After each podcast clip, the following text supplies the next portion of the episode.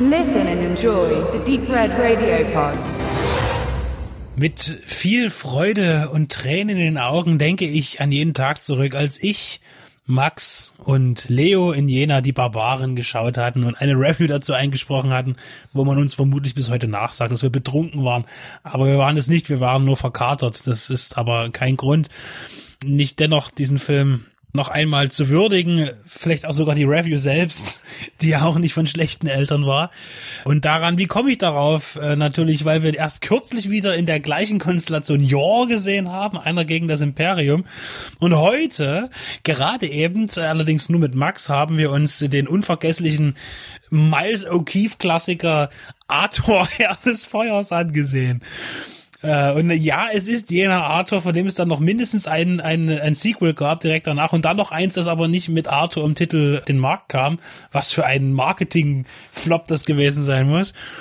Und ähm, Arthur ist selbstverständlich und unwiderruflich ein absoluter Trittbrettschwimmer von Conan der Barbar, der nur kurz zuvor entstanden ist. Und natürlich gab es dann noch eine un unfassbare Menge an Filmen, eben auch Yor, der genau in die gleiche Kerbe schlägt, eben Arthur, dann Deathstalker und wie sie alle hießen und dann noch die Damenfilme dazu wie Barbarian Queen und also es, was dort an Fahrwasser getrieben wurde, ist wirklich äh, unfassbar. Aber diese Filme, so schlecht sie auch alle miteinander gleichsam sind, sind dennoch hervorragende Unterhaltungswerke, aber eben auch nur in bestimmten Rahmenbedingungen. Ich weiß jetzt gerade gar nicht, wo ich anfangen soll bei diesem Film.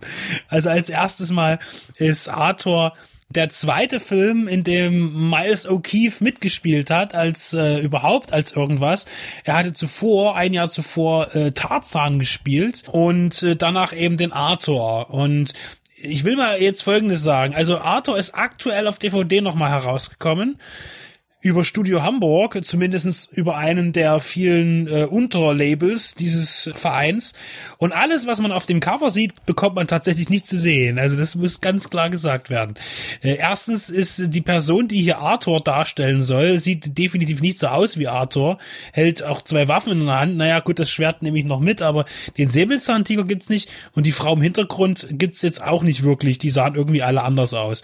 Macht aber nichts, denn wenn man den äh, dann umdreht, da, da sieht man dann tatsächlich, was man zu sehen bekommt. Und eine Sache ist mir besonders wichtig und ich bin froh, dass ich heute einen studierten Geo, was, bist du Geologe warst oder was warst du? Geograf. Geograf ist, oh, dann, dann aber trotzdem, Entschuldigung, Max. Also, also wer Höhlen toll findet, der sollte sich den Film angucken, weil man bekommt nämlich viermal die gleiche Höhle zu sehen mit anderer Dekoration.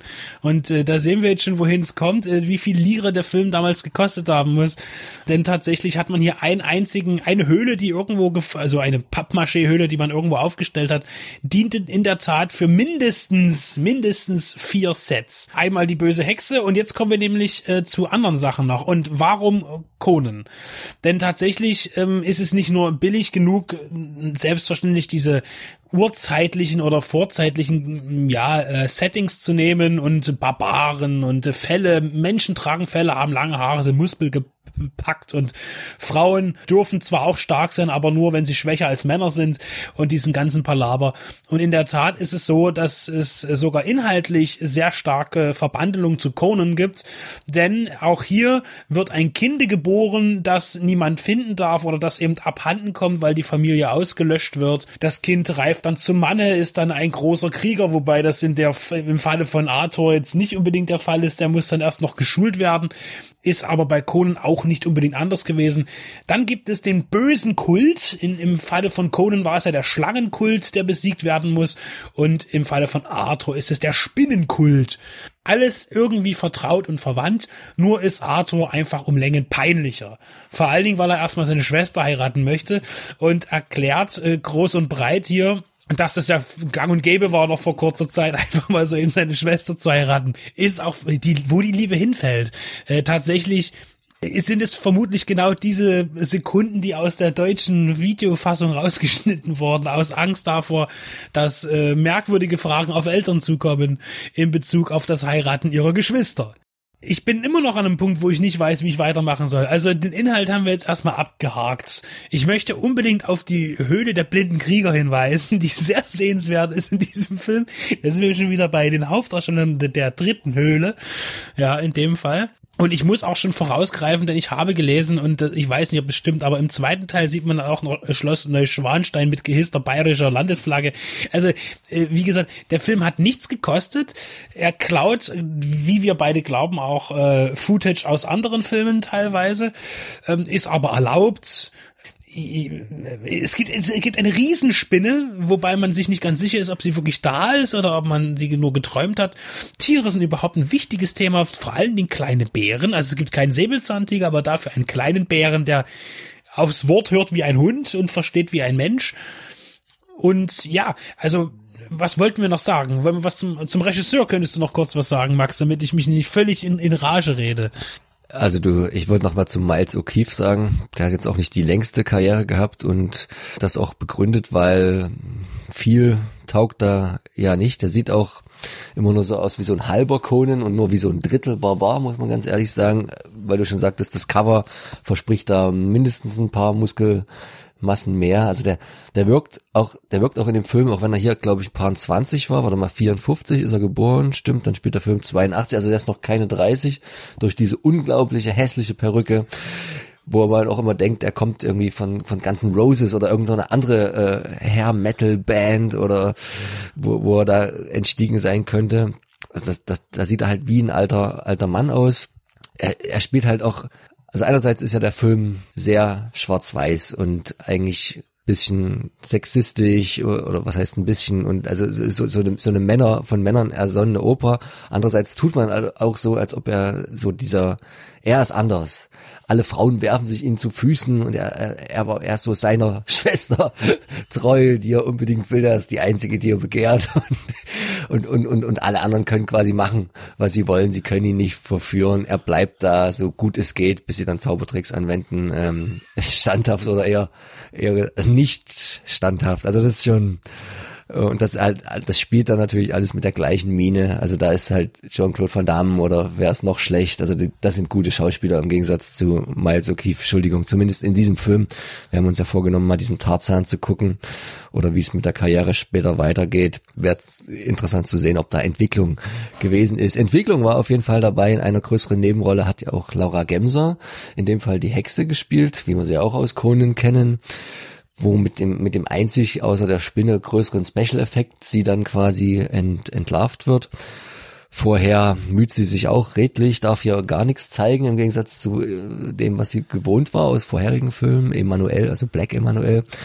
Für sie war das so irgendwie der Schritt, versucht vielleicht ins seriöse Schauspielfach, keine Ahnung, wie ich es jetzt nennen soll, ob das geglückt ist. Jemand, der die Schritte eher andersrum gemacht hat, ist Regisseur. Ja, Joe de Amato. Das weiß man natürlich nur, wenn man jetzt auch hier seinen äh, amerikanisierten Künstlernamen kennt, um das äh, zu übersetzen, nämlich David Hills. Also das war ja bei den Italienern gang und gäbe, dass man da für den internationalen Markt und die Vermarktbarkeit etwas griffiger daherkommt aus heutiger Sicht natürlich Blödsinn und der Name D'Amato ist der, der der zieht und ich bin ja überhaupt kein Italo-Kenner und auch gerade mit seinem Werk kenne ich mich noch viel weniger aus als mit Lucio Fulci. Aber was wir dann mit Erschrecken feststellen mussten, Benedikt und ich, dass er ja auch am Ende seiner Karriere, die ja auch 99 direkt mit seinem Tode endete, 62 gestorben, direkt äh, nur noch quasi im Hardcore-Porno stattfand und wo wir, wie ja immer dachten, früher war da noch viel Horror dabei und immer so ein bisschen Softcore und so, aber das, das hatte sich dann erledigt und dann hat man, glaube ich, nur noch auf das gesetzt, was ähm, überhaupt noch Zuschauer brachte, ne? Für eine Handvoll Sperma, für eine Handvoll Sperma 2, um hier jetzt nicht wieder einen Porno-Titel-Podcast draus zu machen oder Cop, Sucker, 2. Da war alles dabei, auch gerne dann gedreht mit ähm, Rocco Silfredi, seinem Landsmann, ne, ähm, der auch über das ursprüngliche Pornogenre und Business dann sich versuchte, einen Namen zu machen als Schauspieler. Ähm, du hast den, den Spinntrick erwähnt, den fand ich jetzt gar nicht so schlecht, obwohl mir im Gegensatz zu den Barbaren und auch zum Jor hier ein bisschen zu wenig getrickst wurde. Also man merkte, dass der noch weniger Geld hatte. Also der konnte sich ja noch nicht mal leisten, irgendwie so schlechtes Blut zu machen oder irgendwelche Verwundungen. Das Einzige, was gut gepasst hat, das ist mal so ein Kampf mit seinem eigenen Schatten. Der ist eigentlich sehr gut gelungen. Aber auch da war der Schatten besser als bei Sokiv, das müssen wir da dazu sagen, der in dem Fall der Arthur und das fällt vor allen Dingen am Beginn auf, aber das geht, wird auch nicht schwächer. Das, ich, man kann es ja sagen, der ist einfach nur irgendein Lappen, der nichts drauf hat und wirklich immer nur blöd guckt. Also gerade wenn ihn sein wirklich irgendwie dreimal so alter ähm, Lehrmeister gegenübersteht, der auch überhaupt nichts auf der Pfanne hat, ihn dort irgendwie entwaffnet mit, mit einem Handkantenschlag und er so guckt, als hätte man ihm gerade irgendwie vor ihm einen, einen Elefanten verschwinden lassen. Das ist wirklich sehr, sehr elegant. Wir haben hier übrigens auch schon ein sehr, sehr zeitiges oder für manche nicht so zeitiges äh, Synchronsprecher-Event, könnte man beinahe sagen. Ich bin jetzt wieder nicht so fit. Auf jeden Fall hat man natürlich, für den deutschen Markt ist es ganz einfach, äh, den Herrn Danneberg verpflichtete, hier diesen Maiso Kief zu sprechen wo wir dann wieder vertraut mit Arnold Schwarzenegger wären. Äh, des Weiteren habe ich auf jeden Fall äh, die Stimme von, eine der Stimmen oder der Hauptstimmen von Charles Bronson immer wieder rausgehört und auch B.A. Baracus durfte äh, zu Wort kommen. Ja, also wir haben uns ganz gut amüsiert, nicht ganz so prächtig wie bei den äh, mitgenannten, aber äh, wir möchten jetzt trotzdem, weil wir es zumindest bis jetzt bei Amazon, wo auch immer noch nicht gefunden haben, bitte Studio Hamburg oder wer da jetzt nur genau das veröffentlicht hat, darum bitten, auch der Vollständigkeit halber jetzt äh, dann doch den zumindest noch den zweiten Teil aus dem gleichen Jahr nachzuschießen. Das würden wir dann auch gerne wieder einsprechen weil wir wollen ja auch sehen, ob da doch eine schauspielerische hm, Evolution innerhalb von, na, sagen wir mal, Monaten, Tagen stattgefunden hat.